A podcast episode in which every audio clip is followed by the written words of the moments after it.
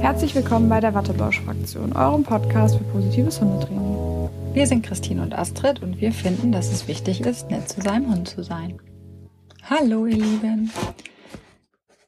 Ich grüße euch von Rügen. Astrid live aus dem Wohnwagen live. Ja. Also, hallo an alle. Ja. Wie ist es bei dir? Du dich schon ein bisschen erholt? Oh. Ja, auf jeden Fall haben wir uns erholt.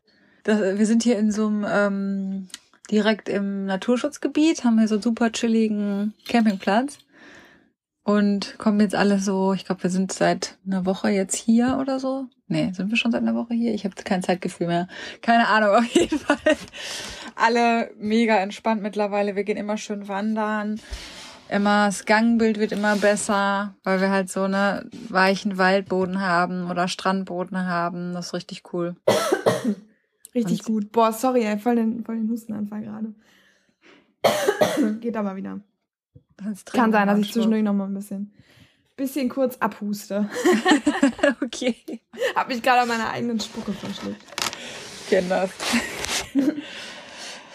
Okay, naja, so, nee, ist Fall doch schön. Immer ein Schild hier im Wohnwagen. Ich weiß nicht, ob du sie sehen kannst. So, nee, warte Ach, mal jo. andersrum, ne? Muss ich, oder? Nee, doch, ich sehe sie. Ja. Oh, die Maus, wie süß. Ja, also alles cool bei uns. Sieht wir haben uns ja aus. unterwegs getroffen, haben ja vielleicht einige von euch gesehen.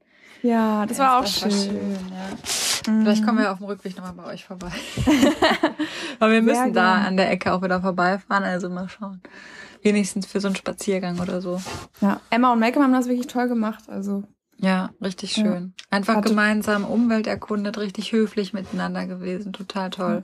haben das total entspannt gemacht auch. Also, das läuft. So sollte es sein, ne? Wir haben ein paar coole Hunde da. Muss man wirklich sagen. Fall. Ich habe schon äh, gesagt, dass ich mir das immer wieder angucke, dieses Video, weil das einfach für mich so Entspannung ist. Wenn ich das anschaue, dann bin ich total tiefenentspannt. Ja, ist auch so, ey. Das war auch einfach entspannt. Und Emma hat jetzt aber zwei Schlappohren. Hatte Ja. sie das schon, als wir bei euch waren? Nee, ne, das, da da war es nur eins. Ja. Das Ja. zweite ist jetzt auch eingeblutet. Und sie hat wahrscheinlich gedacht, ach, die Symmetrie ist mir doch wichtiger. Jetzt hat beide Ohren gleich. Jetzt sind die Fledermausohren dahin, aber naja, Wenn schon, ist trotzdem schon. zuckersüß. Ja. Ja. Aber du hast ja auch noch ein paar Fotos aus der Zeit mit den Fledermausohren dann. ja, ja, genau. Ja, ja cool. Also. Aber trotzdem noch eine ganz hübsche. Ja, auf jeden Fall. Die, sie sieht einfach anders aus. Also auch total niedlich und hübsch, ne? Aber diese Fledermausohren halt, ja, waren Ja, schon ja. Das Aber stimmt. Hauptsache, Hauptsache stört sie nicht, ne? Und es geht ihr gut damit. Das ist das Ja. Wichtigste. Das stimmt, ja. So, heute haben wir eure Fragen, die wir beantworten wollen. Genau. Und ihr habt echt ein paar ganz coole kreative Fragen gehabt, finde ich. Mhm. Ja. Wo man auch viel zu sagen kann irgendwie. Also, wir haben Auf uns jeden auch. Fall. Es könnte wir eventuell zwei Folgen werden, wir wissen nicht. Je nachdem, wie viel wir labern jetzt gleich wieder. Ja, wir haben auch ein bisschen recherchiert dann so nach ein paar Sachen, damit wir das auch vernünftig beantworten können. Also, ja, ich bin gespannt, was ihr dann davon haltet. Genau. Die erste Frage, ich habe sie mir ein bisschen verkürzt hier aufgeschrieben. Ähm, was hat euch dazu gebracht, Hundetrainer zu werden, glaube ich, ne? War die erste Mhm. Frage. Also das, ich fange mal vielleicht an, weil das echt Mhm. total undramatisch ist bei mir. ich habe jetzt nicht diese Geschichte so, ach, mein Hund war so schwierig und hat keine Ahnung und ich konnte nicht mehr und bin deshalb, äh, musste ich Trainer werden und so, das war es jetzt nicht. Äh, sondern es war mehr so ein egoistischer Grund. Ich habe ähm, ja Jura studiert vorher und habe war nicht so happy damit. Habe das dann auch fertig gemacht, aber habe dann über das Studium gedacht, warum machst du eigentlich nicht irgendwas, was dir Bock macht, so ne, wo du richtig drin aufgehst. Und wollte schon, bevor ich das Studium ähm, beendet habe, hatte ich überlegt, irgendwie was mit Hunden zu machen. Ich hatte damals die Idee, ähm, Polizeihundeführer in einer Hundestaffel oder sowas zu machen, aber irgendwie war ich auch zu feige. Kennt ihr das so? Man hat so eine Idee und einen Traum und irgendwie denkst du, nee, kannst du nicht bringen. Ne? Ja, ja, ja, Ich auch weiß nicht. genau, meinst, ja. Genau, und ja, auf jeden Fall habe ich dann erstmal mein Studium fertig gemacht und ähm, bin ja dann in den Außendienst gegangen und habe dann ähm, aber gesagt, nee, du machst es jetzt einfach. Ne? Und Emma war ja dann auch schon da und und dann war das einfach, also ich sag mal, es war einfach so ein Gedanke, der gewachsen ist, etwas mit Hunden und ihren Bezugspersonen zu machen. War schon, ich sag mal, wirklich paar Jahre mein Traum, aber ich habe mich nicht so wirklich ja getraut, wenn man so will, es wirklich umzusetzen und habe dann mich aber entschlossen, so du machst es jetzt. Dadurch, dass das Studium so war, dass ich wirklich überhaupt mich nicht damit wohlgefühlt habe, dass ich mich so da durchgebissen habe, habe ich gedacht, mach es jetzt, mach einfach was, was dir wirklich Spaß macht. Ja, und dann habe ich halt bei der ATN angefangen und habe darüber auch erst gemerkt, was für ein Benefit das für meinen Hund und für mich hat. Ne? Also was das wirklich für unsere Bindung schon bringt und war auch da noch gar nicht so ganz am Anfang hundertprozentig sicher, ob ich auch als Trainer dann arbeite, aber das hat sich relativ schnell während des Studiums auch gewandelt, dass ich das tatsächlich machen will.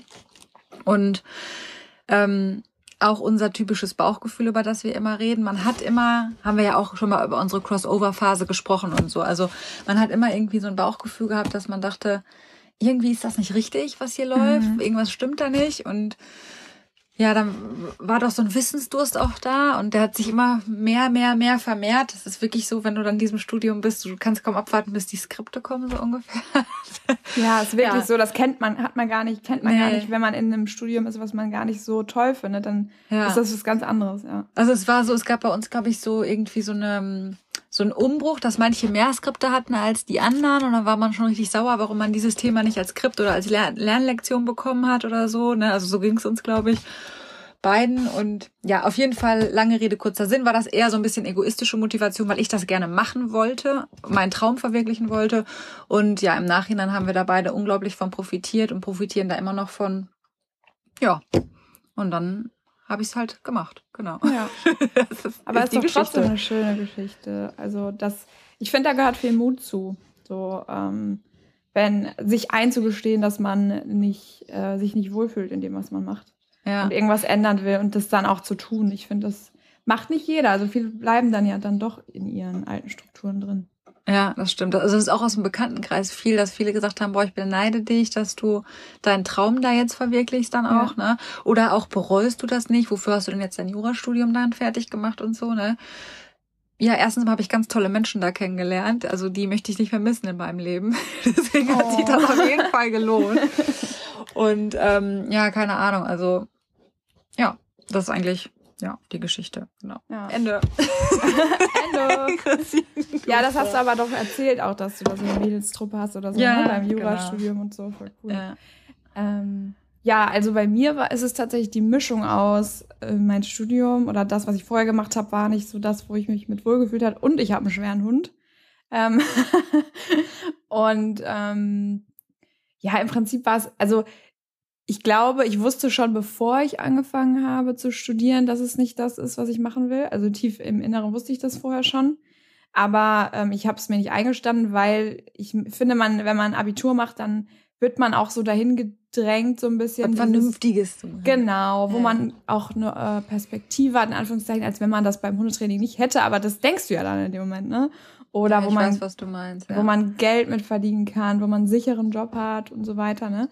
Es wird einem ja so ein bisschen eingetrichtert und dann ähm, war BWL jetzt nicht so, ja, ich weiß nicht, was ich sonst machen soll, sondern eher so, ich weiß, das ist das Zweite, was ich gut kann. Ne? Also mit Menschen irgendwie und Marketing und das wusste ich, dass ich das auch irgendwie gut kann, aber es so richtig Spaß hat es mir halt nicht wirklich gemacht.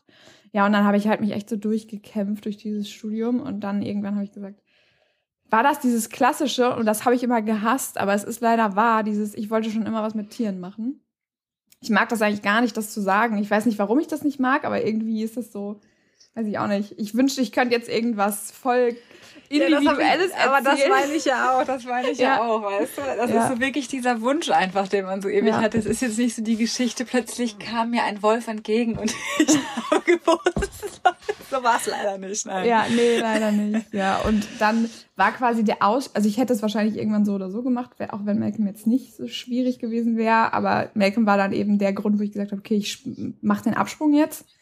Mhm. Ähm, ne, weil ich, äh, mir ist das hier alles zu viel und es klappt alles nicht mit Malcolm und das, jetzt mache ich es einfach selber, so nach dem Motto.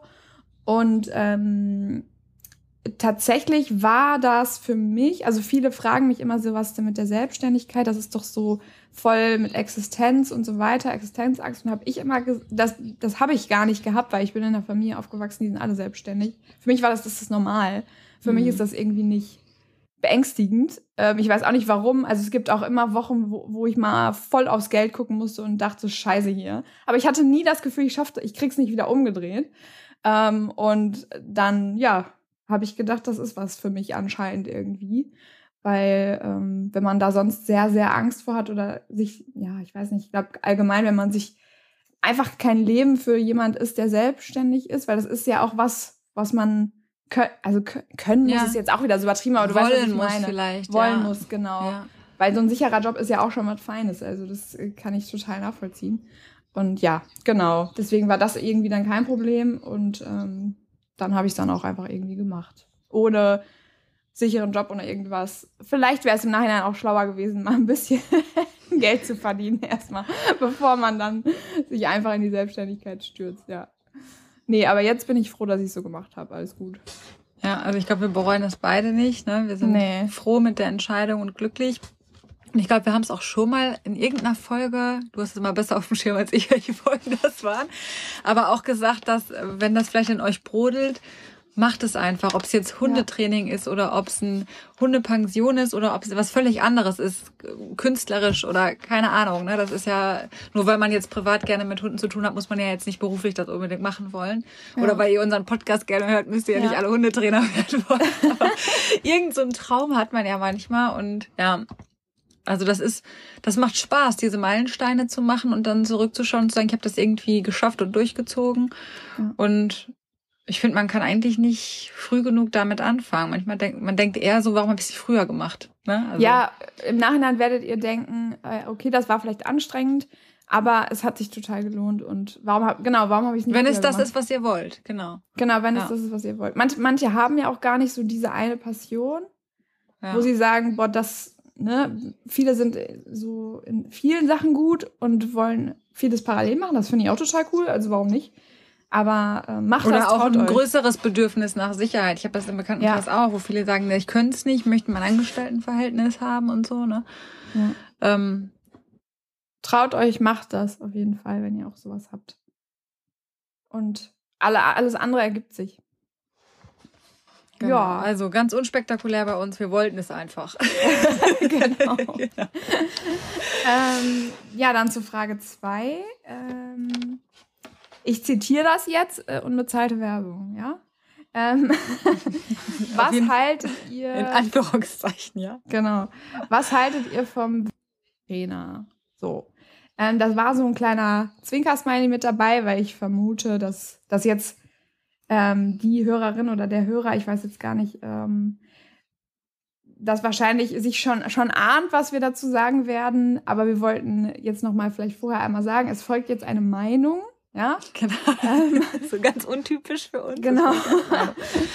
wir wollen niemanden schlecht reden oder so, aber es wird jetzt explizit auch nach einer Meinung gefragt. Deswegen werden wir euch auch eine geben. Ihr kennt uns ja, ne? Wir sagen genau. dann ja auch dann schon, was wir ja, was wir dazu meinen, genau. Genau. Und ähm, wir haben jetzt wirklich, weil wir selber eigentlich nicht so viel Trainer TV, sag ich mal, schauen aus diesen Gründen, weil wir das, weil man meistens doch immer irgendwie denkt, ah, das würde ich jetzt gerade anders machen oder ist für den Hund jetzt nicht so schön oder irgendwas.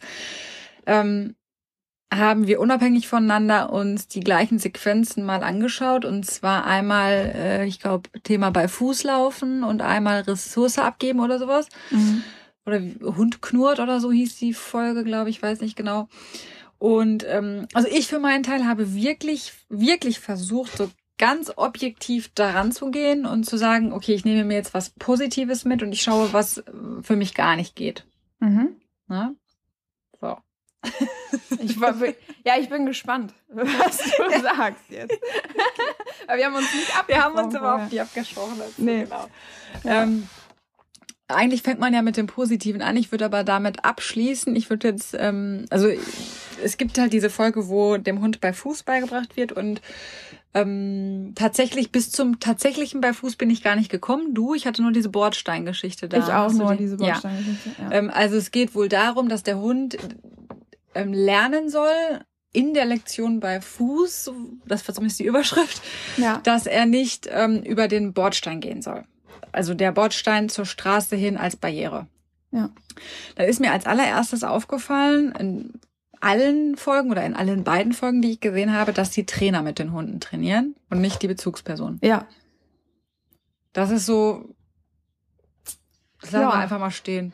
Ja, das lassen wir einfach mal stehen. Das genau, also muss man sich halt überlegen, ob man das möchte. Also wenn man sich halt in die Situation hineinversetzen würde. Ich meine, manche denken ja auch, oh Gott sei Dank, jetzt macht das mal wer anders für mich.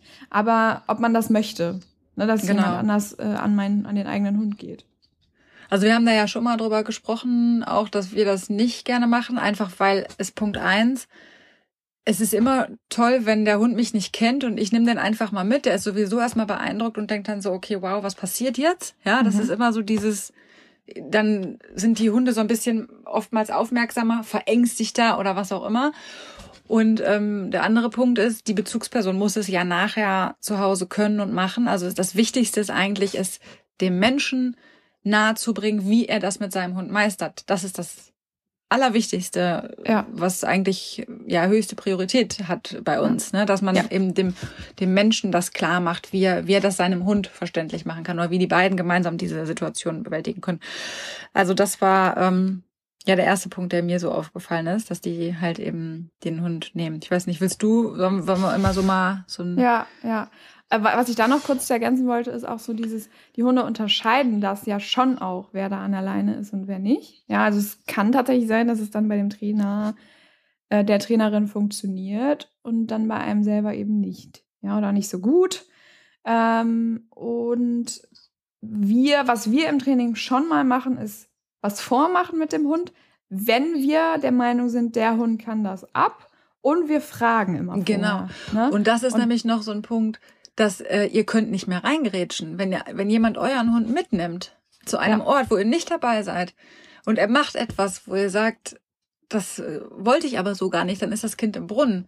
Ja. Also da kann, da könnt ihr gar nicht mehr interagieren und sagen, das ist aber nicht so, wie ich mir das vorstelle für meinen Hund in der Situation. Das finde ich ja. Unglaublich schwierig. Ja, und ihr habt das nicht unter Kontrolle. Das ist echt genau. äh, schwierig. Und ich bin ein sehr großer Fan davon, wenn ich äh, ne, einen Kunden oder eine Kundin von mir frage, darf ich ähm, das einmal vormachen mit deinem Hund?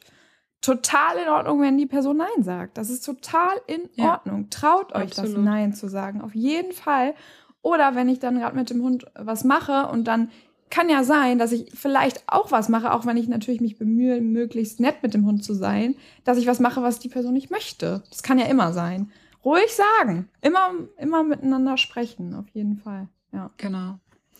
So, äh, was ist mir als erstes aufgefallen? Also vielleicht ähm, sollen wir einmal, sollten wir einmal kurz die Situation beschreiben oder das, das Training? Ach ja, genau, vielleicht ja. ja. Das ist eine gute Idee. Also der. Weil vielleicht einige von euch ja die Folge überhaupt nicht gesehen haben. genau, also der Trainer, der hatte einen Hund an der Leine, einen Welpen, ähm, hat ihn dann vom Geschirr aufs Halsband umgeleint Zumindest, also war der Hund dann im Hals. Das war eigentlich der positive Aspekt übrigens noch, den ich wollte, der dann weggenommen wurde. Geil, ja, ich überschreibe, ich wollte gar nicht, gar nicht wertend sagen. er hat ihn umgeleitet und dann ähm, ist er quasi mit ihm auf dem Bordstein losgegangen, ist dann selbst auf die Straße gegangen, also vom Bordstein runter. Und sobald der Hund ihm folgen wollte, wurde der Hund geblockt. Massiv. Ja, das ist jetzt schon mehr werten, ne? Wurde der Hund geblockt. So. Und ähm, das wurde so oft wiederholt, bis der Hund dem Trainer nicht mehr folgt und dann wurde ein Leckerli gegeben. Genau. Kann man das zusammenfassen, ne? Das war ja, die erste. Das, kann, das ist ja neutral zusammengefasst. Sehr schön, danke. Gerne.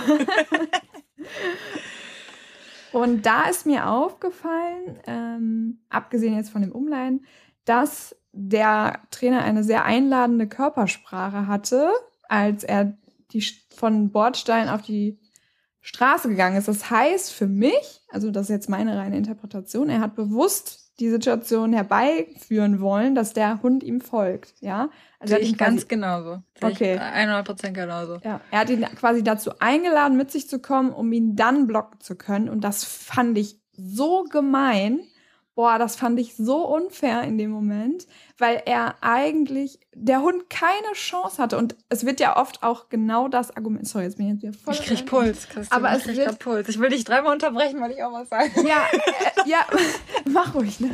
Ähm, es wird ja immer gerade von diesen Trainern gesagt, die auch mit Strafen arbeiten und so weiter, die Hunde sind zu körpersprachig, die Hunde sind zu körpersprachig. Ja, und du hast gerade deine Körpersprache bewusst eingesetzt, damit dein damit Hund unerwünschtes Hund Verhalten zeigt. Macht, genau, einen Fehler macht. Ja. Nur um demonstrieren zu können, nur um eine Strafe einsetzen zu können. So. Ja. Und wenn man lerntheoretisch gelernt hat, wie eine Strafe funktioniert und sie trotzdem anwenden will, dann, oh, dann sowas zu tun, bei, auch noch bei einem Welpen, ist egal bei welchem Hund, aber dann auch noch bei einem Welpen, boah, ja. Hat mich ja. wahnsinnig, wahnsinnig gemacht, ja. Also ich habe es genauso gesehen. Es wurde ganz bewusst eine Situation herbeigeführt, damit, und das hat er auch vorher so gesagt, ähm, wir warten jetzt, bis er das überschreitet. Und da dachte ich wenigstens, die laufen da lang und der Hund läuft irgendwann über die Straße. Nein, ähm, er ging tatsächlich auf die Straße, der Welpe. Was machen Welpen, Leute? Fragezeichen. Ja, ja, ja. Sie folgen und das ist so wunderbar, dass sie das tun. Und der Welpe kriegt erstmal voll einen vor den Sack, weil er in einem Gottvertrauen sagt, hey, ich lauf dieser Person, zu der ich jetzt gerade hier aufschaue, ja, laufe ich hinterher. Bums, gibt's erstmal eine körperliche, einen körperlichen Block. So, okay. Das schon dazu. Dann, ich weiß nicht, hast du weitergeschaut? Da war ja noch eine Co-Trainerin mit, der, mit dem Biegelmädchen. Mhm. Ähm, da ging es noch ein Stück weiter. Das Biegelmädchen hat sich gar nicht dafür interessiert. Die ist nicht gefolgt. Die hat sich, die hat ein bisschen geschnüffelt. Die wurde auf die Straße gezogen. Ja. Hast du das wahrgenommen? Ja. Krass, oder? Die Und, wurde auf die Straße oh. gezogen, um dann korrigiert zu werden. Also da dachte ich so, das ist jetzt auch an sauber auch ganz weit vorbei. Ja? Und dann wurde nachher auch noch gesagt, ja, der Beagle, der braucht länger. Genau. Der, der braucht mehr Wiederholung. Wo ja. ich so denke, sag mal, eigentlich dann, hättest du in der Sekunde belohnen können, als der Hund nicht gefolgt ist. Genau. Das genau. war ja genau das, was du wolltest. Richtig. Dann wäre es viel schneller gegangen. So. Richtig. Hm. Und ähm, dann habe ich beobachtet oder haben wir beobachtet, dass der ähm, erste Welpe sich mehrfach abgeschüttelt hat. Der hätte mhm. schon längst mal eine Pause gebraucht, weil der das Abbruchssignal wurde zusammengeschnitten, drei, viermal gezeigt. Die haben das sicherlich häufiger trainiert, das ist jetzt eine Unterstellung, aber wenn die Biegelhündin ja viel, viel länger gebraucht hat, dann haben die das sehr häufig trainiert. Das, mhm. Also sollte man so sollte man gar nicht, aber sollte man so häufig dann nicht trainieren, sondern man sollte immer das Training dann auch so gestalten, dass die Hunde zum Erfolg kommen. Mhm. Und es wurde ja dann auch super schnell, also bevor erstmal eine Belohnung kam, wurde ja auch erstmal gesteigert die Schwierigkeit, damit er wieder folgt. Weißt du, dann wurde ja drauf gerannt auf die Straße. Ja. Ne, und so weiter und so fort. Oh, da habe ich dann vorgespult, weil dann konnte ich nicht mehr sehen. Da war ich so, oh nee. Ja. Genau, also die Übungen sind zu schwer. Es wird bei der Belohnung viel zu lange gewartet. Nachher. Das habe ich auch noch mir aufgeschrieben. Steht die extrem hohe, extrem hohe Zeitverzögerung bei der Belohnung. Er hat erst ja. irgendwas erklärt, erklärt, bis der Hund dann erstmal genau. die Belohnung bekommen hat. Hä? ja. ja. So, dann, was mir auch nicht gefallen hat, ist, als, ähm, als man über diese Biegelhündin gesprochen hat, dann gibt es so einen kurzen Steckbrief und dann stand Biegelhündin bla bla bla so und so alt, ich weiß nicht mehr genau, extrem stur. Bams, hat die erstmal ein Etikett gekriegt. Bumm. Ja. Und das, und das fand ich so unfair, weil ich, da habe ich noch gesagt, Wischler und Beagle haben die ja da verglichen. Ne? Das war ja, ja ein Wischler-Welpe. Ja. Ähm, und Beagle sind, oder nach, laut meiner Erfahrung, das kann man auch nicht so sagen, kommt voll aufs Individuum, Individuum an, aber ich habe auch die Erfahrung gemacht, dass Beagle nicht so schnell beeindruckt sind von Körper, von Blocken der Körpersprache wie ein Wischler. So, das ist meine rein ne, Erfahrung. Mhm. Aber ähm, und das jetzt als stur zu interpretieren, finde ich krass. Ja, und es wurde ja in Zusammenhang mit diesem Beitrag, dass sie nicht leinenführig ist. Die war ja ein paar Wochen alt. Wie alt waren die? Vielleicht 16 Wochen oder so. Ja. Keine ja. Ahnung. Ähm, oh, also verdammt nochmal, und da ist der Hund nicht leinenführig. Also das gibt es doch nicht, oder? Da würde ja. ich beim Züchter reklamieren. Also ja. Ein Beagle, der mit 16 Wochen nicht leinführig ist und an der Umwelt interessiert. und die Polizei. Ehrlich jetzt, der kann nur stur sein. Ja, ja. Und wie du schon sagst, so unfair. Sie blieb da, warum auch immer. Es sind ja die Zufälle, die wir belohnen. Sie hat ja irgendeine interessante Schnüffelstelle gesehen, als die Co-Trainerin auf die Straße gegangen ist. Ja, ja, wunderbar. Kann man sagen, toll. Du bist ja. da geblieben. Nein, sondern genau. es, es wurde bewusst darauf und es wurde bewusst provoziert, den Hund in eine Falle tappen zu lassen, ja. was welpentypisch ist, dass sie folgen und das, boah, das war so fies, fand ich. Wirklich. Ja, vor allem für den Hund eigentlich völlig ohne Erwartungssicherheit, ne? weil der, der, Hund denkt ja, er macht jetzt das, was der Besitzer möchte. Also er will ja gefallen. Schön folgen, drauf folgt. achten, an lockere genau. Leine hinterherlaufen, ja? Genau. Und ich denke mir auch so, erstmal habe ich da auch erstmal nur lockere Leine gesehen. Ich habe die ganze Zeit gesagt, ich hätte die ganze Zeit schon lockere Leine einfangen können. Und ich finde auch, dass das Training nicht viel mit lockerer Leine zu tun hat, sondern eher mit Barriere. Ja. Äh, Training. Ähm, weil für mich, also für ihn war die Definition von lockere Leine jetzt in diesem Video, der, der Hund soll auf dem Bordstein bleiben. Aber du bist ja auch nicht immer auf dem Bordstein oder auf dem Weg bleiben dann, wie auch immer. Aber lockere er darf Leine. den Bordstein nicht über Grenzen, über wie auch ja. immer, ja, keine Ahnung. Aber lockere Leine ist ja eigentlich, ich meine, okay, das kann jeder für sich selbst definieren, was das ist, aber ist ja eigentlich, dass die Leine durchhängt. So. Ja, ja, also per Wortlaut schon. Ja. Eine lockere Leine. Nicht genau. eine am Bordstein ohne Leine laufender Hund, der dort anhält. Also keine Ahnung, ne? Ja. Aber also ihr seht, ist diese Neutralität fällt uns etwas ja. schwierig. Aber was dann zum Thema Erwartungssicherheit mir noch einfällt. Was ist denn jetzt? Ich trainiere jetzt so eine Bordsteingrenze. Ja, bumm. Also der Wischler war wirklich beeindruckt nachher. Der hat sich mhm. mehrfach abgeschüttelt. Der ist ins Meideverhalten gegangen. Ja, ja also so uh, wirklich in die Bremse. Ja, aber jetzt kommt der Tag, Christine. Da muss ich mal über die Straße. Was denn? Was? Ja, das, was passiert dann? Und dann wird mein Hund wahrscheinlich noch gestraft, weil er stehen bleibt an der Straße, weil du musst ja, ja zügig rüber. Natürlich, dann wird er gezogen, weil er, er ja. sollte doch eigentlich, er darf doch die Straße nicht überqueren. Das hat er doch ja. über einen krassen Block gezeigt. Also irgendwann müsst ihr doch eine Straße überqueren. Ja, natürlich. Was? Ja.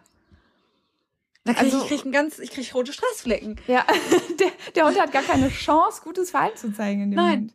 Und dann, dann wird's, dann kriegst du nämlich echt, also als, als Hund würde ich einen Koller kriegen. Erst ja. darf ich da nicht drüber, wird wirklich relativ massiv geblockt dafür, dass ich so ein kleiner Wurm auch bin, ja. Und wie gesagt, ja. man muss sich das Individuum anschauen, der Wischler war. Ähm, war das nachher, oder war das ein Wischler? Ja, ne? Ich glaube schon. Ich weiß ja, jetzt gar doch, nicht mehr. Ja. Ähm, auf jeden Fall war der sehr beeindruckt vom, ähm, von diesem Block. Und der wird die nächsten Male einen Teufel tun, über eine Bordsteinkante zu gehen. Und ja. dann kriegen aber Herrchen und Frauchen gute Laune hat, kann ich euch auch sagen. Die dürfen nie ja. wieder eine Straße überqueren. Ja. Und dann wird er eben gezogen, wieder über Leinruck und dann weiß der Hund überhaupt nicht mehr, was los ist. Ja, genau. Und dann ist es mal so, mal so. Ich meine, wenn sie, ich meine, vielleicht sind sie ja dann, um mal wieder auf das Positive zu gehen, vielleicht sind sie dann ja so, haben sie dann ja von dem Trainer gesagt bekommen, dass sie dann umleinen sollen und dann in der, in der Hoffnung, dass der Hund dann versteht, dass er dann die Leine, äh, die Straße überqueren darf, wenn er dann am Geschirr eingehakt ist. das wäre jetzt noch die Frage, ob das also jetzt noch man muss dazu sagen, wir haben einen acht Minuten Ausschnitt gesehen, ja. wir haben den Rest nicht gesehen. Ich glaube es nicht, aber falls sagen ihr das gesehen habt, könnt ihr uns gerne Bescheid geben und ähm, genau. Ja. Ja, so viel dazu, was uns jetzt mal so auf kurz ähm, beim kurzen Durchschauen. Ich weiß nicht, hast du noch irgendwas zu ergänzen? Nee, also nachher war dann ja, haben die ja noch irgendeine so Beschleunigungsübung gemacht oder so. Der Hund durfte dann irgendwie nicht vor einem laufen beim Leinenfähigkeitstrainer. Haben die noch so haben die noch so komisch abgebremst immer. Und da hat der ähm, Wischler wollte gar nicht mehr weiter und dann hat, hat, hat er den weitergezogen. Also der Wischler ist stehen geblieben die ganze der Zeit. Der war verunsichert einfach, ja. ja. Und dann hat er den immer weitergezogen und der Hund hat extrem ähm, Beschwichtigung gezeigt und so weiter. Ne? Also so blinzeln, züngeln und so weiter. Es war schon krass. Aber wa genau, was wir ja noch sagen wollten, ist allgemein bei TV-Trainern, wenn ihr da eine Meinung zu haben wollt, bildet euch selbst eine. Ein guter Tipp ist immer Ton aus und guckt euch den Hund an. Ja. Einfach mal beschreiben, objektiv beschreiben, wie fühlt sich der Hund gerade, oder nicht wie fühlt sich der Hund gerade, sondern was für Ausdrucksverhalten zeigt der Hund gerade. Ja, und dann sich überlegen, möchte ich, dass mein Hund so aussieht, wenn ich trainiere. So. Ja. Was, was Gutes grundsätzlich. Ich habe ja gesagt, ich will mir auch überall gibt es was Gutes, was man sich rausziehen ja. kann, ne? Oder was Positives. Ähm, mir fiel dann, als ich das gesehen habe, tatsächlich ein, dass ich mal eine Folge davon vor Jahren oder so gesehen habe. Und zwar ging es mhm. da um das Thema Bleiben. Mhm. Da habe ich auch schon Puls bekommen. Da haben die Hunde dann Bleibübungen gemacht. Aber warum ich Puls bekommen habe, will ich jetzt gar nicht sagen, sondern das Positive. Es gab da wirklich gute Ideen für Generalisierungstraining. Also das mhm. ist das, wo ich sage, Mensch, da haben die echt ein paar coole Ideen gehabt. Ein Beispiel, die äh, Welpen sollten halt ähm, liegen bleiben und dann wurde so als schwerste Variante wurde so eine ferngesteuerte Maus genommen. Ne? Und ah, das, das, ist, ist als, als Generalisierungstraining nicht für die erste Trainingsstunde. nein, nein, klar. Ja, ja. Aber so einfach, um nochmal so, manchmal fehlen einem ja so ein paar Ideen, wie man nochmal Ablenkungen einbauen kann oder so.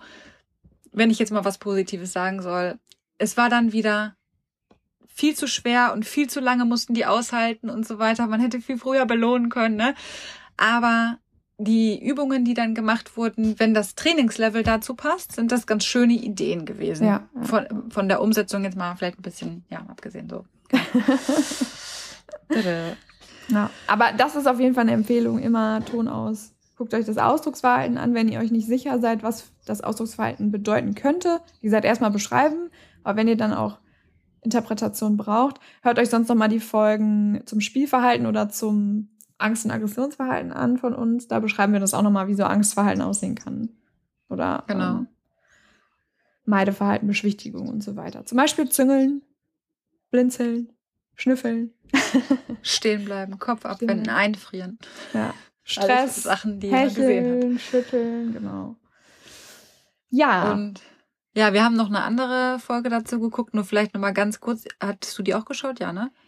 angerissen habe ich die mir. Ja, ich auch. War ich mit dem Maul Schnelldurchlauf, genau. Ja, ja. Und zwar ging es darum, der Hund knurrt. Unterm Strich ging es dann, glaube ich, um Ressourcensicherung. Ähm, um das mal, ich kann es jetzt nicht so schön beschreiben, so objektiv wie Christine, aber der Hund war in einem räumlich abgetrennten Bereich, in Klammern sein Bereich, vermute ich, äh, seine Sicherheitszone, sein Körbchen, sein Auslauf, was auch immer, und hatte dort einen Knochen, glaube ich, oder ein Spielzeug. Und dann hat man sich drüber gebeugt und der Hund hat ähm, mit der Schulter sich abgewendet und sich drüber gestellt. Hm. Und dann hat er gesagt, ja, diese Tendenz hätten dann manchmal Hunde und ähm, da müsste man sofort eingreifen. Dann ist er hin ans Maul, hat das Maul aufgemacht, die Ressource rausgenommen, ihm die Ressource präsentiert, vor die Nase gehalten, ihn so ein bisschen damit verfolgt. Also der Hund hat sich dann schon abgewendet. Er hat ihm die gezeigt und hat gesagt, dass er das jetzt für sich beansprucht. Gott. Und weiter habe ich dann nicht geguckt. Ja, und, genau. Ja, genau. Also ähm, hört euch doch nochmal unsere Folge 50 an dazu einfach. Zum Ausgeben, genau. da erklären wir dann auch nochmal, wie, ja, wie es vielleicht auch anders geht. Aha, aha. Genau, dabei belassen wir es jetzt. ich, hatte heute, ich hatte heute auch ein Training mit einem acht Monate alten Rüden, der nicht gern abgeben möchte. Also okay. der sicher, also er sichert in dem Sinne, dass er wegläuft.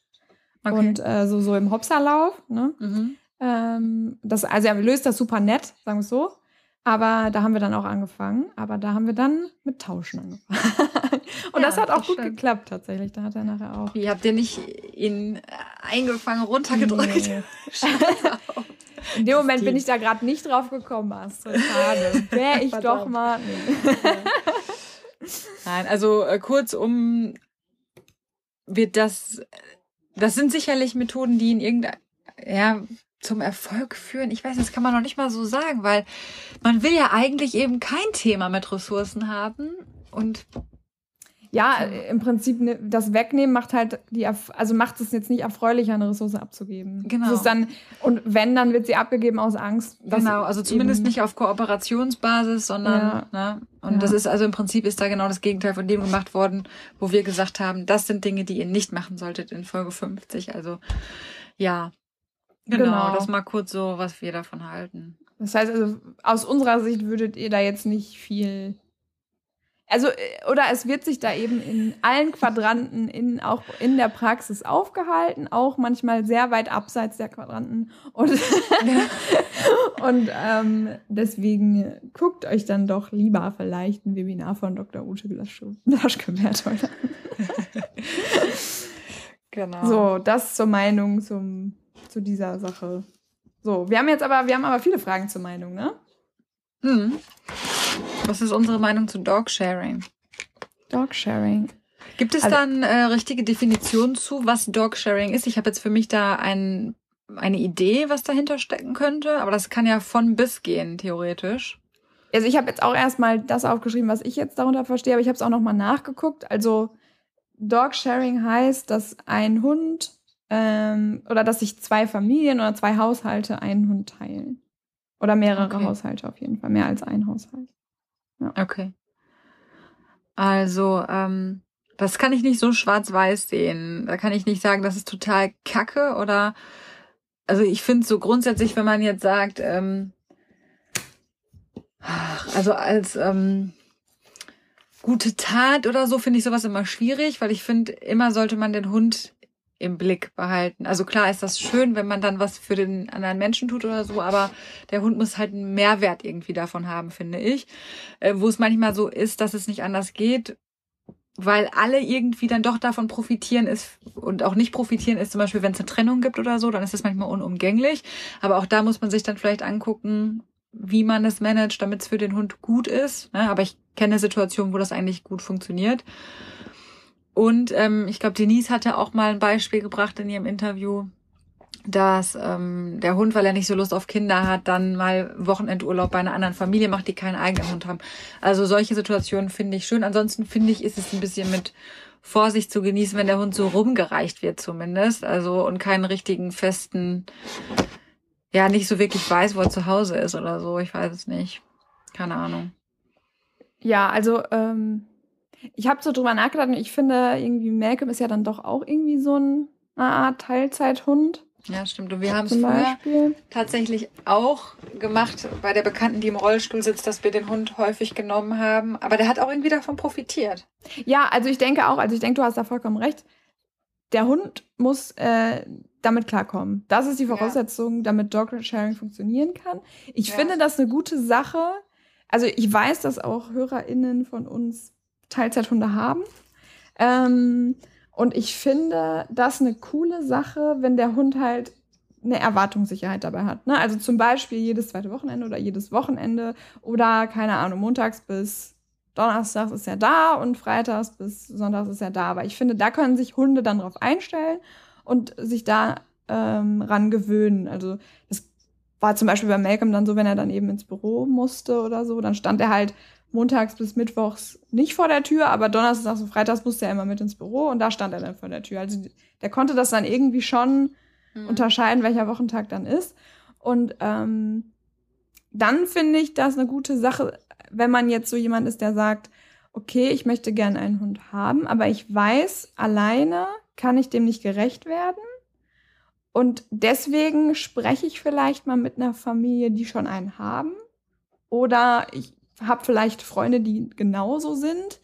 Und dann holen wir uns quasi zusammen einen Hund. Aber da muss, finde ich, auch sehr gute Kommunikation da sein unter den Haushalten. Ja, ich finde halt mit dem Zusammenholen, das finde ich so ein bisschen also, ne, wir diskutieren jetzt wir beide. Ja, ja, ist ja in Ordnung, ja. Das finde ich so ein bisschen, das fand ich, glaube ich, so ein bisschen schwierig. Aber diese Beispiele, die du gerade genannt hast, das kenne ich auch aus dem Bekanntenkreis tatsächlich, wo es sich so ein bisschen ergibt. Also, wo ich vielleicht sage, da ist jemand, der hat einen Hund, der ist vielleicht selbstständig oder hat, ist zeitlich begrenzt oder hat auch irgendwie einen Mehrwert davon, wenn ich komme und den Hund zwischendurch hole.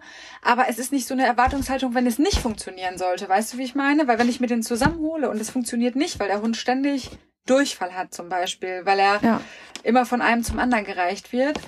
Ähm, keine Ahnung, dann könnte ja. es wieder schwierig werden. Aber Hunde können sich auch unglaublich gut einfinden in Situationen, wenn du, wenn sie, wie du schon sagst, eine gewisse Erwartungssicherheit haben. Ja, ich finde auch, also diese so eine 50-50-Geschichte, das ist, glaube ich, anstrengend umzusetzen. Also gerade auch so finanziell. Wem gehört der Hund im Zweifel vor vom Gericht? Man muss, man muss sich wirklich gut verstehen dann auch, ja. ne? Wenn das ja. dann, also weil Leute selbst also als Paar, ne, hat man schon wirklich manchmal so unterschiedliche Vorstellungen davon, wie dann ein Hund erzogen wird oder wie man die eine oder andere Situation machen würde. Da muss man dann halt entspannt sein. Und wenn jemandem der Hund gehört und man selber sagt, ich nehme den mal ein paar Tage, ähm, weil ich jetzt gerade mehr Zeit habe oder ich gehe mit dem raus, dann ist, sind, ist das irgendwie klar, dass es eigentlich der Hund von Person A ist und man sich auch an gewisse Regeln vielleicht hält, ne, und dann der Hund aber ein bisschen Urlaub hat und 100% Prinzessin sein kann, weil er da gerade in der Großfamilie lebt oder so, ne, weiß ich nicht. Ja. Aber es gibt, glaube ich, ganz tolle Konstellationen, wo das klappen kann. Also deswegen meinte ich das auch mit Schwarz-Weiß. Ich glaube, es gibt vielleicht ganz blöde Situationen, wo es für den Hund nicht so toll ist, weil die Leute es aber unbedingt wollen. Aber es gibt auch ganz großartige Situationen, wo alle irgendwie einen Vorteil davon haben. Ja, absolut. Also ich sehe da auch ganz viele Vorteile.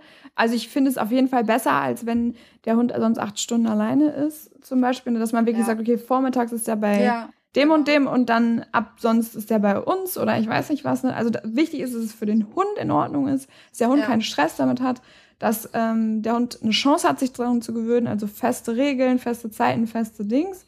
Das Risiko eben finanziell, wem gehört der Hund im Endeffekt vor dem Gesetz? Also natürlich gehört er jetzt von aus der Emotionalität allen irgendwie, aber zum Beispiel Julian und ich haben das auch mal schriftlich festgehalten, wem der Hund gehört, ne, wenn wir uns mhm. trennen sollten. Ich meine, okay, das ist jetzt relativ einfach gewesen, weil ich den in die Beziehung mitgebracht habe, ist es dann auch mein Hund, aber ähm, manchmal holt man sich den Hund ja wie bei dir und Norm zum Beispiel zusammen. Ne? Und ja, dann ist ja. das vielleicht nicht so klar. Und ähm, ja, solche Sachen eben. Das sind so Risiken. Oder wenn der Hund da wirklich Stress mit hat, weil er dann eben mal hier, mal dort ist, dann ist es dann wieder schwierig. Aber ich denke, dass Hunde sich daran gewöhnen können.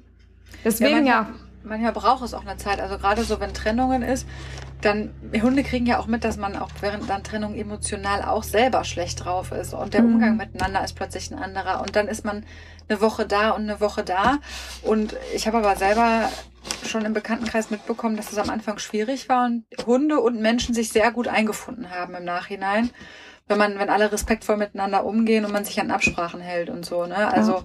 Das kann auch gut funktionieren. Und ich habe selber ja auch schon Dogsharing betrieben, nicht meinen, jo meinen Hund geteilt, aber eben ne, das mit der äh, Bekannten, von dem ich gerade, der ich gerade gesprochen habe und auch eine andere Konstellation noch, wo derjenige selbstständig war, wo wir dann auch zwischendurch einfach den Hund geholt haben für größere Wanderungen oder sowas, ne? Und das war dann so ein Ausflug einfach auch, ne? Für die. Hunde, die haben sich dann gefreut. Die sind schon, wenn unsere, unser, unser Motorgeräusch dann kam, haben die sich halt gefreut, sind mitgenommen worden am Wochenende und ja, cool. Ich glaube, solche Konstellationen, aber das war nie, ich habe da nie angezweifelt, dass das deren Hund ist. Wenn die es nicht gewollt hätten oder so, dann ja. natürlich also, nicht, ne? Aber das war, weil wir selber keinen eigenen Hund damals dann hatten. Deswegen, das ist schon, kann schon wirklich schöne Konstellationen hervorrufen, aber man muss halt immer ein bisschen es gibt halt so Hunde, die sich sehr, sehr, also zum Beispiel für die Hündin meiner Mutter könnte ich es mir nicht vorstellen. Mhm. Weil die sehr an meiner Mutter orientiert ist, also maximal im engsten Familienkreis als, aber nicht davon, dass sie einen wirklich, wirklichen Mehrwert davon hat, sondern wenn man mal eine Lösung finden müsste, dann mhm. würde sie, glaube ich, sich zurechtfinden auch mit uns, sage ich mal. Ich sage jetzt mal, meine Mutter will jetzt mal eine Woche nach Ägypten fliegen, ja? keine Ahnung. Ja, ja, dann würde Hope, weil sie uns sehr gut kennt, auch bei uns sicherlich gut zurechtkommen. Aber sie wäre lieber bei meiner Mutter. Ja, also, ja, ja. Das ist so. Und für, für, für sie wäre das nichts. Also das ist ein Hund, der das muss man, glaube ich, auch immer so ein bisschen gucken. Wobei die sich natürlich auch eventuell gewöhnen könnte, das weiß ich nicht. Aber ja, aber ich finde, das ist ja auch wie bei einer Patchwork-Familie. Ne? Das muss halt im Zentrum muss der Hund sein. Also ähm, da muss halt nachgeguckt werden und dann eben auch das, die bestmögliche Lösung dann zu finden. Aber ja, also ich habe auch welche gesehen, wo es wirklich toll funktioniert, finde ich super. Ist aber ein zweischneidiges Pferd, also es gibt kein gut oder nicht gut, auf jeden Fall. Ich denke, das ist genau. so das Ergebnis, ne? Ja. ja. Also grundsätzlich eine schöne Idee, wenn man, ne, wenn es dem Hund gut dabei geht. Genau. So ist ja immer irgendwie. ja, genau. so, wie, Sie, wie Sie hören, sagen Sie nichts. Genau. Keine Aussage dahinter, nein. Doch. Ja, also, ähm, ja, die nächste Frage. Was halten wir von Ziel? Und wir müssen halt richtig äh, Stellung beziehen, ne? Ja, wir müssen halt richtig, richtig aufpassen, ey. Nachher haben wir irgendwann mal ein bisschen mehr Reichweite und kriegen richtig Stress. Ja. So. Aber da muss ich jetzt tatsächlich sagen, ich habe gar nicht so einen richtigen Plan, ähm, nach sollte man eigentlich, aber ich habe es nicht, nach welcher Ausbildungsmethode die vorgehen, muss ich ehrlicherweise sagen. Also, also ich sag mal ähm, so, wenn sie rein positiv wären, wüssten wir es. Wahrscheinlich ja. So. ähm, also ich, wir kennen die beide vom Hörensagen. Ich habe mich jetzt mal im Trainieren statt Dominieren Netzwerk umgehört und mal geguckt, was halten die da so von? weil das ist immer, die sind immer ein ganz guter Parameter, ne? Ob, also, ob eine Ausbildungsstätte trainieren statt dominieren oder TSD-konform ist, sagt man dann. Das heißt, die wirklich gewaltfrei und positiv arbeiten und sich hauptsächlich in den Quadranten der Lerntheorie aufhalten, in denen wir uns auch gerne aufhalten möchten. So. Bei denen ist es aber faktisch so, dass sie sich auch da in allen vier Quadranten auch praktisch aufhalten. Die machen auch Klickertraining, die machen auch nett, und ähm, sind aber auch praktisch in allen vier Quadranten unterwegs. Ja, und ähm, da wollte ich ein Zitat von einer aus dem Netzwerk von Trainieren statt Dominieren einmal vorlesen. Die hat gesagt, eine Mischung aus ganz okay bis gruselig. und dann ist es halt gruselig. Ja, und ja, da waren tatsächlich auch viele, die selbst dort schon eine Ausbildung gemacht haben, die da auch geschrieben haben. Das heißt also, wenn man dort mal eine Ausbildung gemacht hat, heißt es nicht, man wird automatisch abgelehnt bei Trainieren statt Dominieren oder beim IBH. Aber ähm, man wird halt überprüft, ob man eben dann selbst in der Selbstständigkeit TSD-konform arbeitet. So. Und ähm, die haben auch das alle bestätigt. Also, dass es eine Mischung ist. Also es ist nicht, es ist eine Mischung aus beiden Seiten. Ja, aber es kommt auch wohl stark auf den ja Referenten meistens, an. Also auch bei viel strafbasierten Trainern wird ja trotzdem viel mit Leckerchen gearbeitet. Ja, und trotzdem ja. ist es nicht sehr positiv. Ja, es wird viel über dann auch, genau, ja. es wird dann auch über. Aber wie gesagt, also ich weiß es gar nicht. Und ja. Ja, es kommt wohl auch so stehen, wie du Ja, genau. Hast. Es kommt wohl auch stark auf die Referenten ähm, an. Ähm, ja, genau, vielleicht äh, schaut ihr euch einfach mal, es gibt ja so Infomaterial, also wenn man sich wirklich dafür interessiert, dass man das mal durchliest. Manchmal kann man vielleicht ja auch mal reinhören in ein Seminar oder so, vielleicht bieten ja. die sowas an. Und dann kann man sich ja einfach mal ein Bild machen, ob das so dem entspricht, was man sich unter einem Trainer, einer Trainerausbildung vorstellt. Ja, aber wir würden jetzt einfach keine Empfehlung dazu aussprechen, weil wir es einfach schlichtweg nicht genug dafür kennen und eben nur von ja. Erfahrungsberichten aus dem TSD-Netzwerk berichten können. Und das wäre dann ja, das reicht halt nicht aus, damit wir euch sagen können, yo, ist super oder eben nicht. Ähm, was wir, also ich weiß nicht, ob es euch interessiert, aber wenn ihr sagt, gibt es was, was wir empfehlen würden, dann wäre das ATN, Kumkane ähm, und Animal Learn habe ich häufig, erkenne ich aber auch nicht zu 100 Prozent, aber habe ich schon häufiger mal von gehört, dass die auch sehr positiv sein sollen. Und wenn man zumindest auch dem, wir kennen ja die Seminare, die dort auch gehalten werden, die Gastseminare und so, also das ist ja so eine so ein Vibe, den wir kennen, sage ich mal. Ne? Genau, also genau. Ja. Und ähm, Anne Bucher macht jetzt auch eine Trainerausbildung. Ah, das ja, ist auf genau, jeden ja. Fall auch positiv. Ähm, da, genau. Das heißt, das sind so die, wo wir sagen, da sind wir uns relativ sicher, dass, dass ihr da positiv dann arbeiten werdet, wenn ihr da eine Ausbildung macht. Genau. Ja. So sieht's aus. Dann Nächst, nächste Frage. Die nächste Frage war, wie begrenzt ihr Hunde im positiven Training? Also begrenzt ihr Hunde räumlich? Räumlich, ne? Genau. Ja. Mhm. Also erstmal vielleicht dazu, es gibt, damit man auch über das Gleiche spricht, ich weiß nicht genau, ob wir dann da über das Gleiche sprechen, ähm, es gibt ja Trainingsmethoden, die basieren darauf, Raum für sich zu beanspruchen. Ne? Also ich sitze auf dem Sofa, mein Hund darf nicht aufs Sofa, ohne sich bei mir rückzuversichern oder darf nicht dahin, wo ich bin oder hat den Weg frei zu machen, wenn ich komme oder sowas. Ne? Mhm. Und das machen wir gar nicht. so, genau. also so, das ist, also in diesem Sinne, ich sag mal, da könnt ihr euch ja nochmal das Märchen vom Alpha-Wolf anhören. Das ist viel dieses Alpha-Thema. Das kann man aber auch nochmal anders interpretieren, gehen wir gleich auch nochmal drauf ein. Aber das wäre eine Variante, wie man die Frage zumindest interpretieren könnte, dass ich Raum für mich beanspruche und dadurch den Hund im Umkehrschluss räumlich begrenze. Ähm, das ist nicht die Grundintention unseres Trainings. Ne? Also ähm, genau, erstmal das vielleicht dazu. Sondern wenn da, genau, was damit gemeint ist, wahrscheinlich, könnte ich mir jetzt vorstellen, ist eben, was mache ich, wenn ich nicht will, dass der Hund irgendwo hingeht? Genau. Ne? Oder also, wenn er einfach er bei mir bleibt und nicht genau. irgendwo hinläuft. Oder genau. nichts vom Tisch nehmen soll, jetzt als Beispiel. Oder ähm, nicht auf die Straße rennen soll oder keine Ahnung. Wo es einfach gefährlich sein könnte für den Hund. Es gibt einfach Orte, wo der Hund eben nicht zu suchen hat. Vielleicht auch, weil die anderen Leute das nicht wollen, wie auch immer. Ja, genau. Genau. Wie, wie, wie machen wir das? Genau, und da ähm, grundsätzlich kommt erstmal vor jedem Nein ein Ja und das ist immer schön, bevor man erstmal in irgendwelche Details reingehen muss.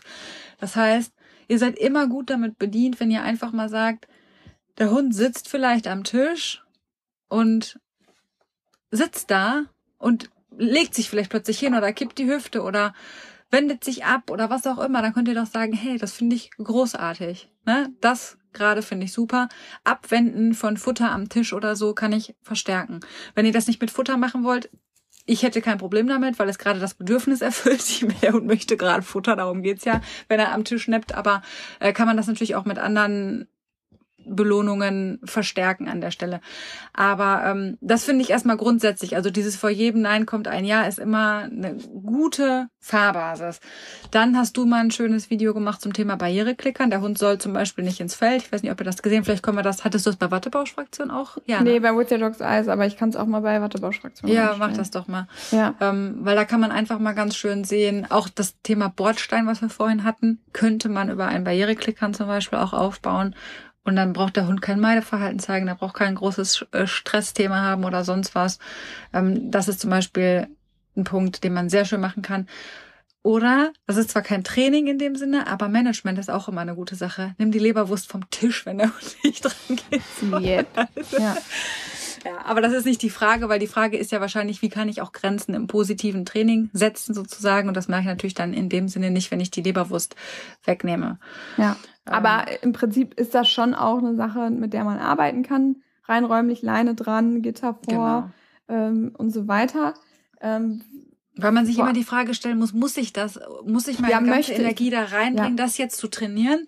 Ja. Und es ist auch so, dass viele Leute dann einfach mehr strafen und meckern möchten, anstatt einfach die scheiß Wurst wegzunehmen, so. Ne? Ja, Aber genau. Gut. Man macht sich da manchmal einfach unnötig schwer. Das ist so ein bisschen schade irgendwie auch. Und es ist ja auch, man kann ja auch umdenken von, ich will nicht, dass der Hund dahin geht, zu, ich möchte, dass der Hund hier bleibt. So. Genau. Wenn ich möchte, ja. dass der Hund hier bleibt, kann ich ja den Hund über Ortskonditionierung, ne? Genau. Die Hunde lernen ja auch, wo ist es, wo lohnt es sich zu bleiben? Und ähm, lernen, dass es bei euch ja super toll ist. Und dann kommen die vielleicht gar nicht auf so komische Gedanken und wollen dann. Genau, oder dass es eben auf der Decke super toll ist, wenn es gerade ähm, Abendbrot gibt. Das hatte, glaube ich, ich weiß nicht, ob Diana das gesagt hatte, als Beispiel. Immer wenn äh, bei denen der Tisch gedeckt wird, geht der Futterautomat für den Hund an. Und das ist ein ganz klares Zeichen. Es gibt für mich auf der Decke Futter. Ich brauche beim Abendessen überhaupt nichts. Genau, ähm, langfristig. Also ich habe da keinerlei Erwartungshaltung, außer dass es bei mir auf der Decke was Gutes gibt, aber keinerlei ja. Erwartungshaltung direkt am Tisch. Ne, wie so eine Konditionierung, die Teller kommen raus, ich gehe auf meine Decke. Genau, das, das passiert ja dann langfristig auch. Ne? Sobald gedeckt wird, geht der Hund auf seine Decke, weil er weiß, da hat sich immer gelohnt für mich oder lohnt es sich immer noch. Und dann schleicht man die Belohnung halt langsam aus. Und ähm, um jetzt aber mal dieses Vorurteil äh, zu durchbrechen, wo immer gesagt wird, ja, wir setzen ja keine Grenzen, wir setzen ja keine Grenzen, das stimmt nicht, ja. Wir setzen Grenzen, auch wir haben Regeln bei uns, ähm, die wir festlegen müssen, damit unser Hund einfach weiß, was, ähm, ja, also zum Beispiel eben, dass mein Hund nicht ins Erdbeerfeld soll, ja, weil das einfach für den Bauern doof ist. Ähm, es gibt einfach Sachen, oder wir sind bei Freunden zu Hause und die haben, weiß ich nicht, eine super empfindliche weiße Couch. Da machen die natürlich für Malcolm eine Decke drauf. So, nein. Aber, aber vielleicht möchte, möchten die einfach nicht, dass der Hund aufs Sofa will. Habe ich auch schon ganz oft gehört bei Kunden. Ne? Wenn man bei den Großeltern ist, dann soll der Hund da nicht auf die Couch oder ich weiß nicht was alles. Und das kann man eben super gut durch Barriereklickern ähm, trainieren. Und genau. ähm, das ist eben auch Form von Grenzen setzen, ja. Oder beim Freilauf das Radiustraining. Ja. Ähm, dass der Hund oh. alle 50 Schritte nach mir gucken soll. Und dann führt das automatisch dazu, dass er einen gewissen Radius einhält, den er nicht überschreitet. Genau, oder ähm, ich sage meinem Hund nicht, nicht also entweder mache ich es über Barriereklickern oder ich sage ihm nicht, nein, geh nicht auf die weiße schöne Couch und mach diese dreckig, sondern ich sage ihm, geh bitte auf deine Decke, die ich mit ja. habe, meine schöne mobile Entspannungsdecke, die ich dabei habe zum Beispiel, ja. ja. Und ich gebe dem Hund eine Alternative zu dem, was er vielleicht gerade tun will und sag ihm ganz konkret, weil wie wir auch schon oft gesagt haben, nein, ist keine Information. Ich weiß gar nicht, warum das immer unbedingt als Grenzen setzen so toll gesehen wird, weil der Hund hat ja. überhaupt keine Information, was er tun soll dann. Ja. Ähm, ist doch eine viel deutlichere Grenze zu sagen, geh bitte auf deine Decke. Ja, und äh, ja, genau. Und je, jedes unerwünschte Verhalten wird durch ein gut trainiertes Signal unterbrochen. Und wenn das genau. mit die Decke gut trainiert ist, kann man das super nutzen. Oder halt, wenn der Hund dann doch mal ins Erdbeerfell läuft, dann ziehe ich nicht an alleine, sondern sage ich, hey, raus da. Genau. Oder komm her. Ja. so, und dann geht der Hund raus da und dann macht man mit den Barriereklickern weiter. Ja. Also das ist das, was wir. Ja, wir haben, ach so, vielleicht sollte man das auch noch dazu sagen, wir haben auch Abbruchssignale. Zum Beispiel das Leinenende-Signal, das ist auch eine Grenze, das kündigt dem Hund an, dass die Leine jetzt zu Ende ist und er bitte das Tempo verringern soll. Ähm, oder das Stoppsignal, ja, dass er mit dem aufhören soll, was er jetzt macht. Das wird aber eben nicht durch körperliche Blocks aufgebaut. Es wird auch, es ist tatsächlich rein lerntheoretisch, das haben wir ja schon mal gesagt, auch nicht nur in der positiven Verstärkung tatsächlich. Aber auch wir haben Abbruchsignale, genau. Genau, es ist ja, haben wir auch schon gesagt, auch nicht möglich, leider nur in der positiven Verstärkung zu bleiben, weil wir die Umwelt ja auch gar nicht so kontrollieren können. genau. Okay. wir können aber unseren Hunden den Frust nehmen und sowas ankündigen zum Beispiel, oder? Ja. Genau. Aber über eine, genau, nächste Frage, oder? Oder hast du dazu noch was? Ja, was wir zu diesen äh, Soundbuttons sagen oder finden oder denken, was wir darüber denken. Was haben wir vielleicht einen anderen Begriff für diese Soundbuttons? Buzzer vielleicht. Buzzer, genau, Buzzer. Ja. Das sind diese ähm, Knöpfe, die der Hund drückt, ähm, wenn er zum Beispiel, die Idee ist zumindest, dass er dann ein bestimmtes Bedürfnis äußert, zum Beispiel ich möchte raus oder ich möchte gestreichelt werden, ich möchte einen Keks. Ja. ja. Das kennt man ja dann, dass äh, da 20 Knöpfe oder so, also so Buzzer liegen und der Hund dann die verschiedenen Buzzer betätigt. Genau, und dass man den nachher dann eben fragen kann, was möchtest du? Und er dann einen Buzzer betätigt und dann eben weiß man, ah, okay, da muss jetzt pillern oder muss jetzt, will jetzt was zu fressen haben oder will jetzt Training haben oder ich weiß nicht was alles. Ja. So, was halten wir davon? Also, ähm, vielleicht gucken wir uns das ja einmal kurz ähm, an. Und zwar ist im Prinzip das ja so, der Hund lernt, oder es wird als Target aufgebaut, ja? Also der Hund mhm. lernt, ich drücke da drauf und dann passiert was, was mein Bedürfnis gerade befriedigt. Ja, und das ist ja eine Belohnung oder ein Verstärker dann in dem Fall, was dafür sorgt, dass ähm, er den Button häufiger drücken wird. Zumindest dann, wenn er dieses Bedürfnis hat. So. Zusätzlich mhm. kann man noch klassisch konditionieren, indem man selbst den Button drückt und dann zum Beispiel immer die Tür aufmacht, damit er raus kann. Als Beispiel zum Pillern. Also immer kurz bevor man sowieso raus will, Buzzer drücken und dann ähm, geht da und raus. Übrigens, da werden dann auch Worte drauf gesprochen, damit der Hund die unterscheiden kann, die Buzzern. Also die sind nicht nur verschiedenfarbig, ja, genau, sondern ja. da kommt dann so ein Ton wie Hunger oder Futter oder raus oder ich weiß nicht, was auch immer man da drauf sprechen möchte. Ähm, also bei den verschiedenen Farben fängt ja schon ein bisschen auch an, weil Hunde nicht alle Farben wahrnehmen. Ja. Da könnte man allerdings sagen, die Töne dann sind es ja. vielleicht, wobei die danach ja folgen. Ähm, aber über den Ort des einzelnen Tages, das können unsere Hunde schon leisten, dass der das Target, was vorne in der mittleren Reihe zweite von links ist oder so, das können die kognitiv auf jeden Fall leisten, dass das das Target ist, was so und so, weil sie Ort, sorry, örtlich halt eben sehr gut lernen können. Ne? Also jetzt aber mit ja. den Farben ja, bringt es jetzt nicht so viel, wenn man die unterschiedlichsten Farbvarianten liegen hat. Ne? So, okay, ja. das nur nochmal dazu. Ja, nee, das stimmt auf jeden Fall. Und also ich glaube, also wir haben ja eben einmal kurz drüber gesprochen, ne? Also wir sehen das auch so ein bisschen zweigeteilt. Wir finden das erstmal eine super schöne Idee, zu sagen, okay, wir möchten dem Hund Raum dafür geben, seine Bedürfnisse äußern zu können. Das ist erstmal eine sehr schöne Idee. So. Ähm, das Problem, was wir daran so ein bisschen sehen, weil es ja auch als Target aufgebaut wird und die Regel bei Targets ist, die Targets liegen nur so lange aus, wie wir in der Lage dazu sind, den Hund auch für dieses Target zu belohnen oder indem wir möchten, dass der Hund dieses Target betritt. So. Das Problem ist jetzt, ähm, das weiß ich tatsächlich jetzt nicht zu 100 Prozent, wie das dann bei diesen Buzzern ist, ob die immer da liegen oder ob sie immer nur dann rausgebracht werden, wenn der Hund jetzt ein Bedürfnis äußern soll. Nur von der Idee her, wenn es die Selbstbestimmtheit unterstützt, müssten sie ja immer da. Eigentlich sein. immer da liegen, wenn der Hund, weil ich kann ja nicht wissen, eventuell muss mein Hund jetzt Pi, dann ja. lege ich den Pi-Target hin, aber das ist es gar nicht, sondern ist schwierig, oder?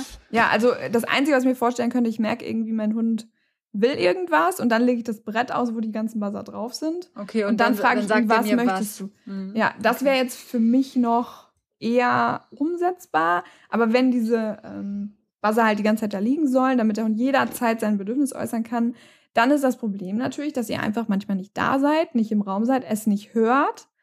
Ähm, und dann nutzen sich diese Buzzer eben ab, weil dann ja nicht immer diese Konsequenz kommt, die ähm, ich muss, wie jemand macht mir die Tür auf, wenn ich jetzt raus muss. Und dann ähm, ist man schon wieder an einem Problem. So. Ja. Und das zweite Problem, was wir so ein bisschen gesehen haben, ist, ähm, je mehr Buzzer da sind, ja, also man, es werden dann in diesen Videos manchmal auch Buzzer für Spiel, für jedes einzelne Bedürfnis gemacht. So, die Hunde können das natürlich, also die können relativ viele Signale unterscheiden. Aber ob sich das nachher nicht generalisiert und der Hund dann einfach nur noch irgendwelche Buzzer drückt, damit er jetzt was mit seinem Menschen machen kann, weil es ihm vielleicht jetzt gerade egal ist, ob er mit mir spielt, ob er mit mir trainiert, ob er ähm, mit mir rausgeht oder ich weiß nicht was macht, würde ich nicht ausschließen. Also dann sind wir eigentlich äh, beim Thema, dass es vielleicht nur um Aufmerksamkeit geht. Ne? Also ich drücke den Button und das ist sicherlich auch eine Frage davon, wie sauber und ordentlich man es aufbaut und es umsetzt und wie, ja, die Signalkontrolle hat ja der Hund, die hat ja nicht ich. Ne? Also ich kann ja nicht sagen, ah, es ist schwierig, glaube ich. Es ist in der Umsetzung schwierig, dass, dass man nachher nicht doch in den Frustrationsbereich kommt. Ja. Und ähm, dann auch in, den, in das Thema, ich habe einen Hund, der vielleicht sehr viel Aufmerksamkeit fordert, weil er 25 Buttons da liegen hat, wo immer irgendeine Interaktion folgt. Ja, und da bin dann ja auch gezwungen, diese, diesen Bedürfnissen nachzugehen. Ne? Und ähm, ja. dann äh, könnte man echt in Probleme geraten. Also man muss, müsste die mindestens weglegen. Und dann gibt es ja noch diese Idee, dass sich die Hunde wirklich Sätze bilden können. Das heißt, dass es da Buttons gibt, die Ja und Nein sagen oder ich habe dich lieb und so. Und das würde ich jetzt als echt schwierig. Also als dem Hund jetzt unterstellen zu können, dass er das kognitiv so leisten kann, dass er mir jetzt mitteilen möchte, dass er mich lieb hat. Hm. Ja. Ne? Also da sind wir, glaube ich, eher wirklich dann in der Aufmerksamkeitsschiene. Also halte ich für, halte ich für nicht wirklich machbar. Oder wenn, dann erklärt es mir. Aber vielleicht hat jemand von euch Erfahrungen damit. Ja. Schreibt uns gerne mal. Ja. Also gerade können wir es uns nicht vorstellen, so, ne, dass das jetzt wirklich mit dem Sätzebilden geht. Also ich habe diese Videos auch schon gesehen, wo das so ist. Aber ich in dem Moment hätte ich nicht sagen können, dass der Hund das wirklich macht, weil er es versteht. Ja. Ja. Genau. Oder ob er das Gleiche versteht wie wir, das wissen wir halt auch nicht. ja. ähm, aber auf jeden Fall trainingstechnisch eine krasse Leistung, wenn man 25 Buttons mit unterschiedlichen Bedürfnisbefriedigungen auftrainiert hat erstmal. Gut ab, ne? Ja. Ich, wenn der Hund das, das schon kognitiv leistet. Aber wie gesagt, ähm, schwierig dann nachher äh, von der Frustschiene runterzukommen. Und da sind wir bei unserer nächsten Frage.